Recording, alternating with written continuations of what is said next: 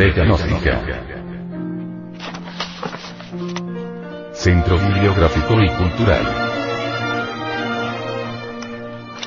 Libro.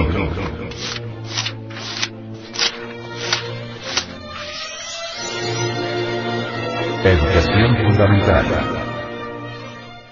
Autor. Samael.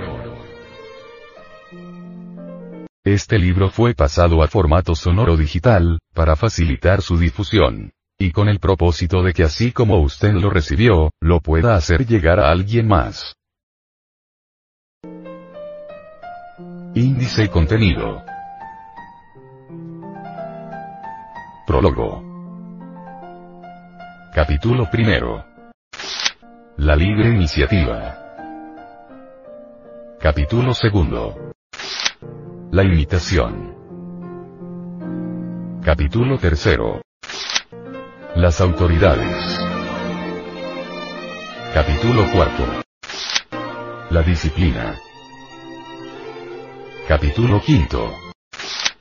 ¿Qué pensar, cómo pensar? Capítulo sexto. La búsqueda de seguridad. Capítulo séptimo.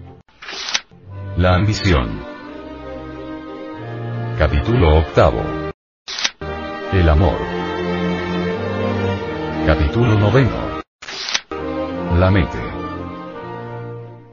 Capítulo 10. Saber escuchar. Capítulo 11. Sabiduría y amor. Capítulo 12. Generosidad. Capítulo 13. Comprensión y memoria. Capítulo 14. Integración. Capítulo 15. Sencillez. Capítulo 16. El asesinato. Capítulo 17. La paz. Capítulo 18. La verdad. Capítulo 19. La inteligencia. Capítulo 20. La vocación. Capítulo 21. Los tres cerebros. Capítulo 22. El bien y el mal. Capítulo 23. La maternidad. Capítulo 24. La personalidad humana. Capítulo 25. La adolescencia. Capítulo 26. La juventud. Capítulo 27. La edad madura. Capítulo 28. La vejez. Capítulo 29. La muerte.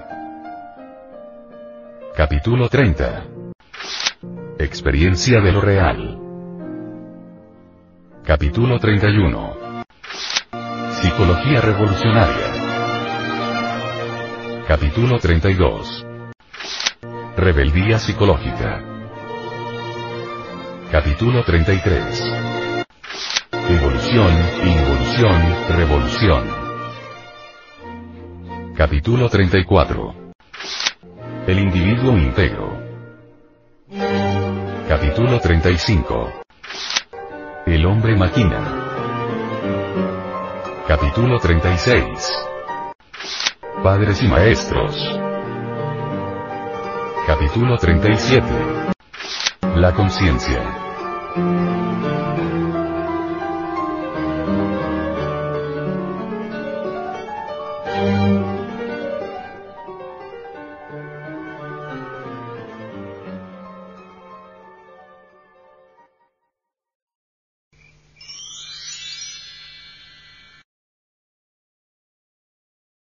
Prólogo.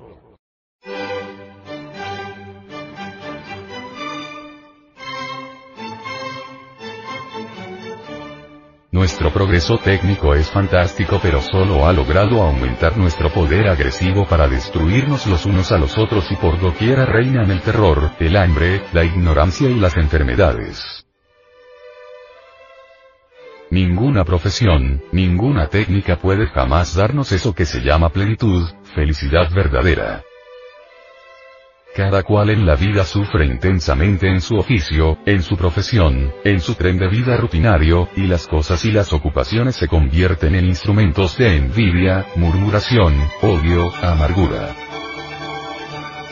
El mundo de los médicos, el mundo de los artistas, de los ingenieros, de los abogados, etc.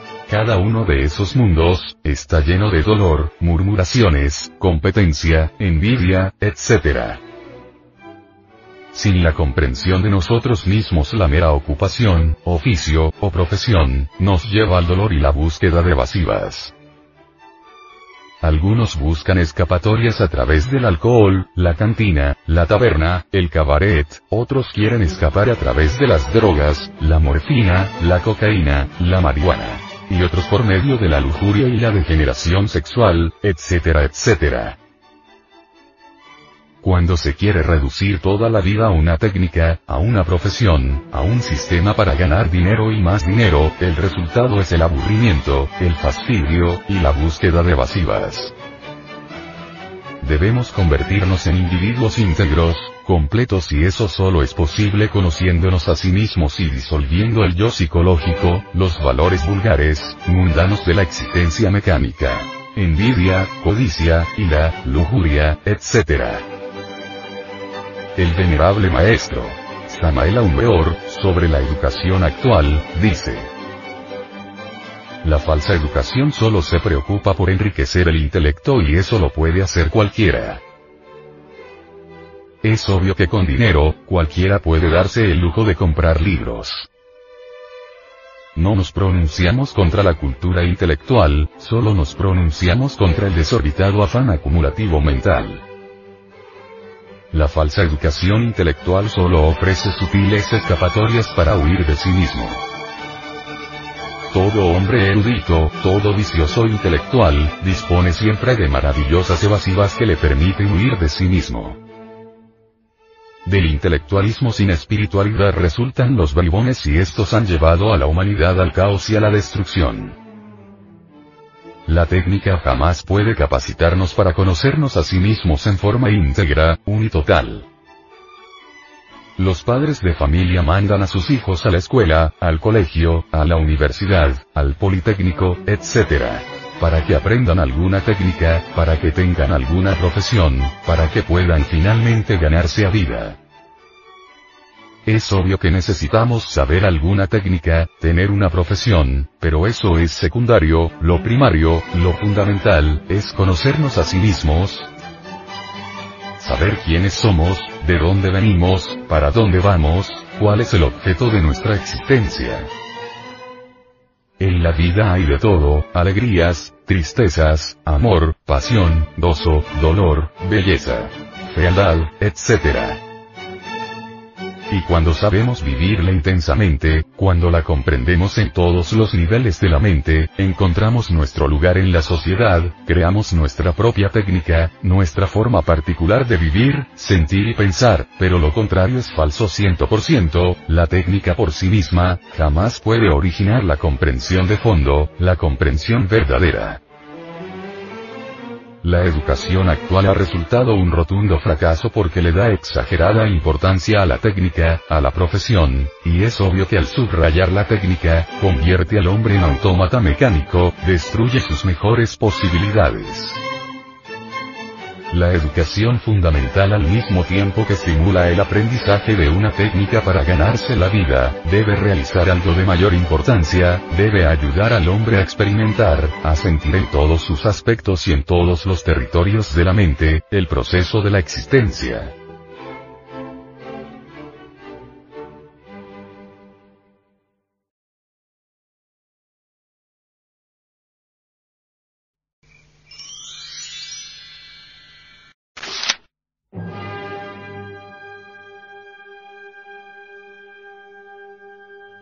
Capítulo primero. La libre iniciativa.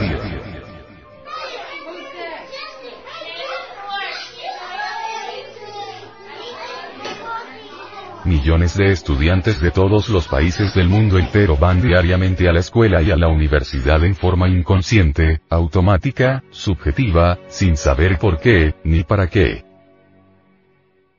Los estudiantes son obligados a estudiar matemáticas, física, química, geometría, etc. La mente de los estudiantes está recibiendo información diaria pero jamás en la vida se detiene en un momento a pensar el porqué de esa información. ¿Por qué nos llenamos de esa información? ¿Para qué nos llenamos de esa información? Los estudiantes viven realmente una vida mecanicista y solo saben que tienen que recibir información intelectual y conservarla almacenada en la memoria infiel, eso es todo. A los estudiantes no se les ocurre pensar jamás sobre lo que realmente es esta educación. Van a la escuela, al colegio o a la universidad porque sus padres los mandan y eso es todo. Ni a los estudiantes, ni a los maestros o maestras se les ocurre alguna vez preguntarse a sí mismos. ¿Por qué estoy aquí? ¿A qué he venido aquí? ¿Cuál es realmente el verdadero motivo secreto que me trae aquí? Maestros, maestras, estudiantes varones y estudiantes del sexo femenino, viven con la conciencia dormida, actúan como verdaderos autómatas, van a la escuela, al colegio y a la universidad en forma inconsciente, subjetiva, sin saber realmente nada del por qué, o del para qué. Es necesario dejar de ser autómatas, despertar conciencia, descubrir por sí mismos qué es esta lucha tan terrible por pasar exámenes, por estudiar, por vivir en determinado lugar para estudiar diariamente y pasar el año y sufrir sustos, angustias, preocupaciones, practicar deportes, pelearse con los compañeros de escuela, etc etcétera, etcétera. Los maestros y maestras deben volverse más conscientes a fin de cooperar desde la escuela, el colegio o la universidad ayudando a los estudiantes a despertar conciencia. Es lamentable ver a tantos autómatas sentados en los bancos de las escuelas, colegios o universidades, recibiendo información que deben conservar en la memoria sin saber por qué y para qué. Los muchachos solo se preocupan por pasar año.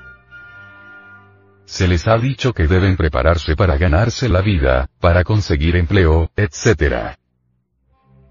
Y ellos estudian formándose mil fantasías en la mente con respecto al futuro, sin conocer realmente el presente, sin saber realmente el verdadero motivo por el cual deben estudiar física, química, biología, aritmética, geometría, etc.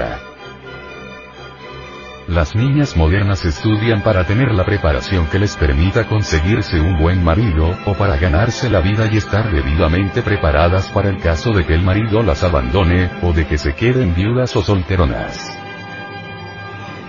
puras fantasías en la mente porque realmente ellas no saben cuál ha de ser su porvenir ni a qué edad han de morir.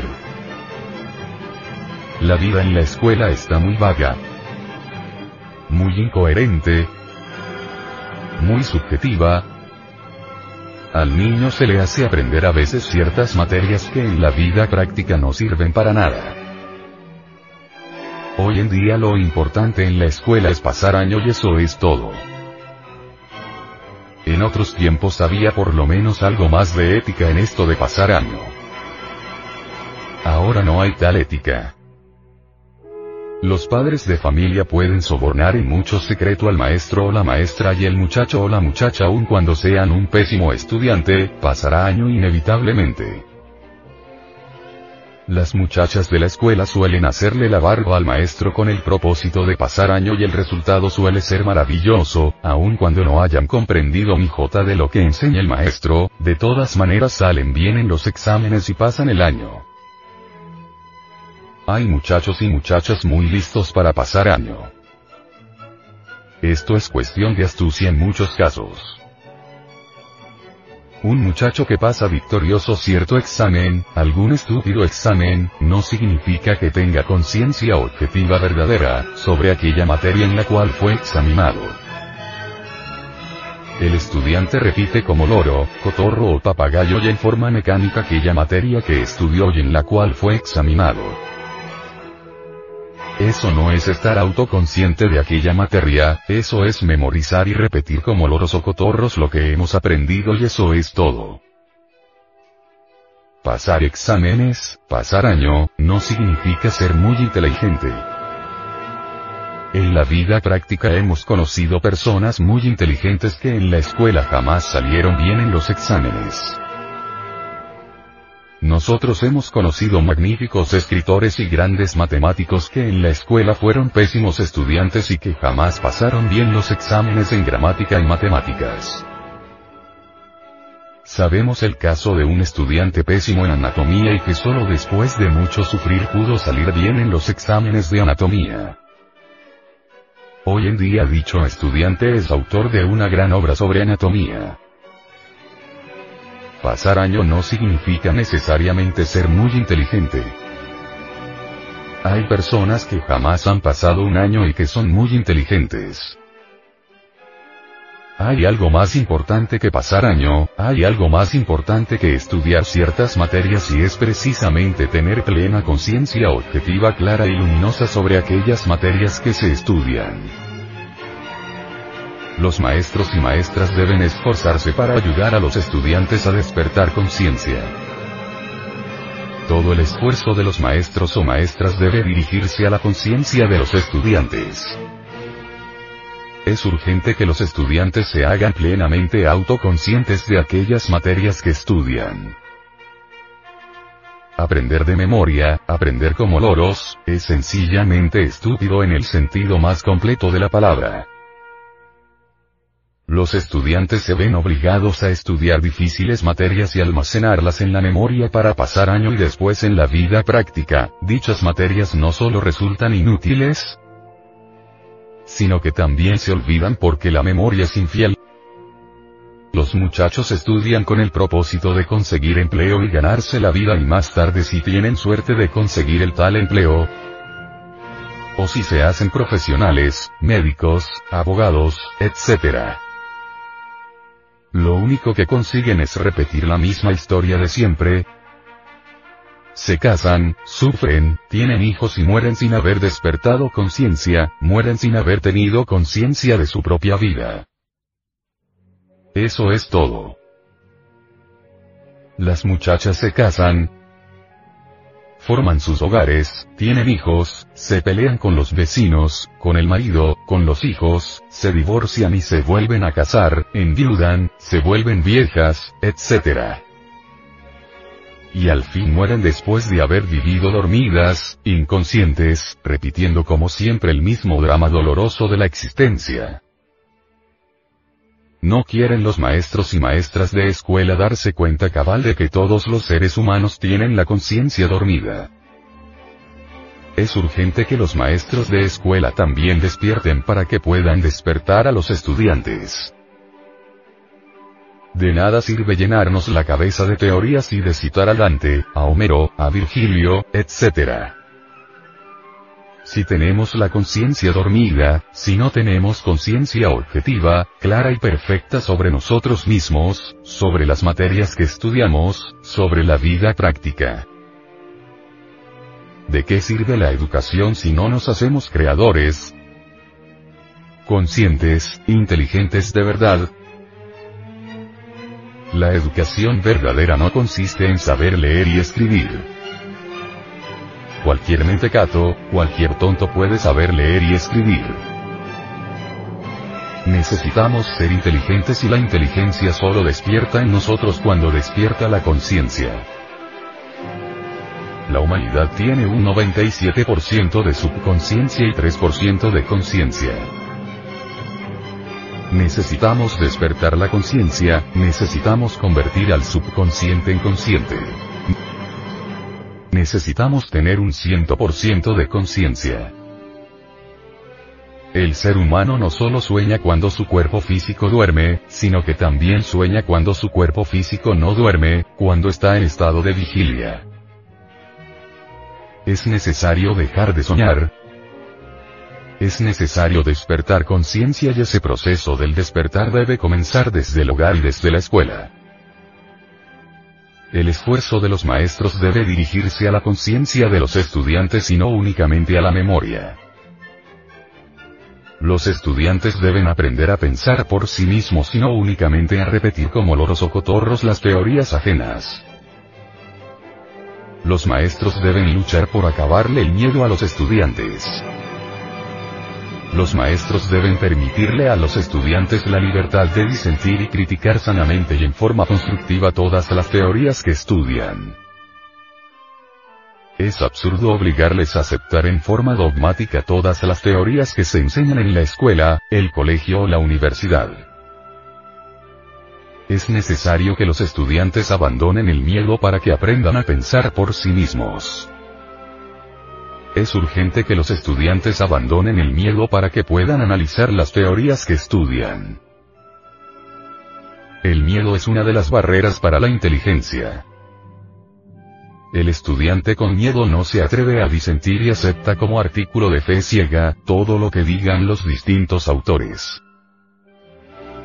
De nada sirve que los maestros hablen de intrepidez si ellos mismos tienen miedo.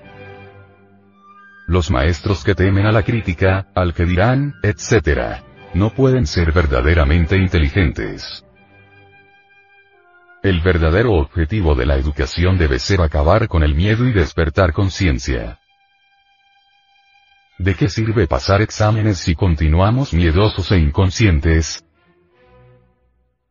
Los maestros tienen el deber de ayudar a los estudiantes desde los bancos de la escuela para que sean útiles en la vida, pero mientras exista el miedo nadie puede ser útil en la vida. La persona llena de temor no se atreve a disentir de la opinión ajena. La persona llena de temor no puede tener libre iniciativa. Es función de todo maestro, evidentemente, la de ayudar a todos y cada uno de los alumnos de su escuela a estar completamente libres del miedo, a fin de que puedan actuar en forma espontánea sin necesidad de que se les diga, de que se les mande. Es urgente que los estudiantes dejen el miedo para que puedan tener libre iniciativa espontánea y creadora. Cuando los estudiantes por iniciativa propia, libre y espontánea puedan analizar y criticar libremente aquellas teorías que estudian, dejarán entonces de ser meros entes mecánicos, subjetivos y estúpidos. Es urgente que exista la libre iniciativa para que surja la inteligencia creadora en los alumnos y alumnas es necesario darle libertad de expresión creadora espontánea y sin condicionamientos de ninguna especie, a todos los alumnos y alumnas a fin de que puedan hacerse conscientes de todo aquello que estudian. El libre poder creativo solo puede manifestarse cuando no tenemos miedo a la crítica, al que dirán, a la férula del maestro, a las reglas, etc. etc. etc. La mente humana está degenerada por el miedo y el dogmatismo y se hace urgente regenerarla mediante la libre iniciativa espontánea y libre de miedo. Necesitamos hacernos conscientes de nuestra propia vida y ese proceso del despertar debe comenzar desde los mismos bancos de la escuela. De poco nos habrá servido la escuela si salimos de ella inconscientes y dormidos. La abolición del miedo y la libre iniciativa dará origen a la acción espontánea y pura. Por libre iniciativa los alumnos y alumnas deberían tener derecho en todas las escuelas a discutir en asamblea todas las teorías que están estudiando. Solo así mediante la liberación del temor y la libertad de discutir, analizar, meditar, y criticar sanamente lo que estamos estudiando, podemos hacernos conscientes de esas materias y no meramente loros o cotorros que repiten lo que acumulan en la memoria.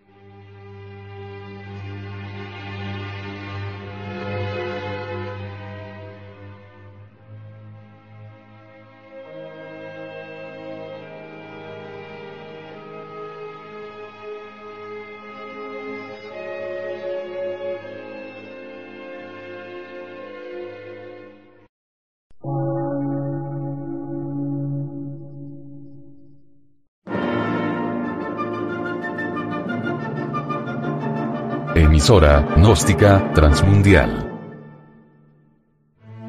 Por una nueva civilización y una nueva cultura, sobre la faz de la Tierra.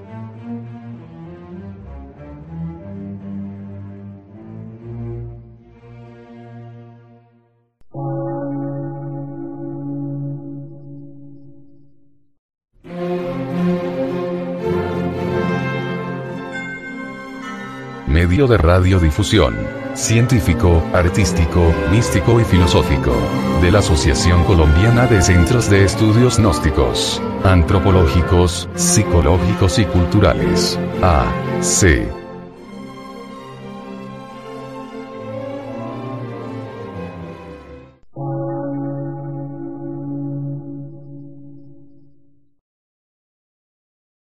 Lectura en movimiento. Difusión sin fronteras.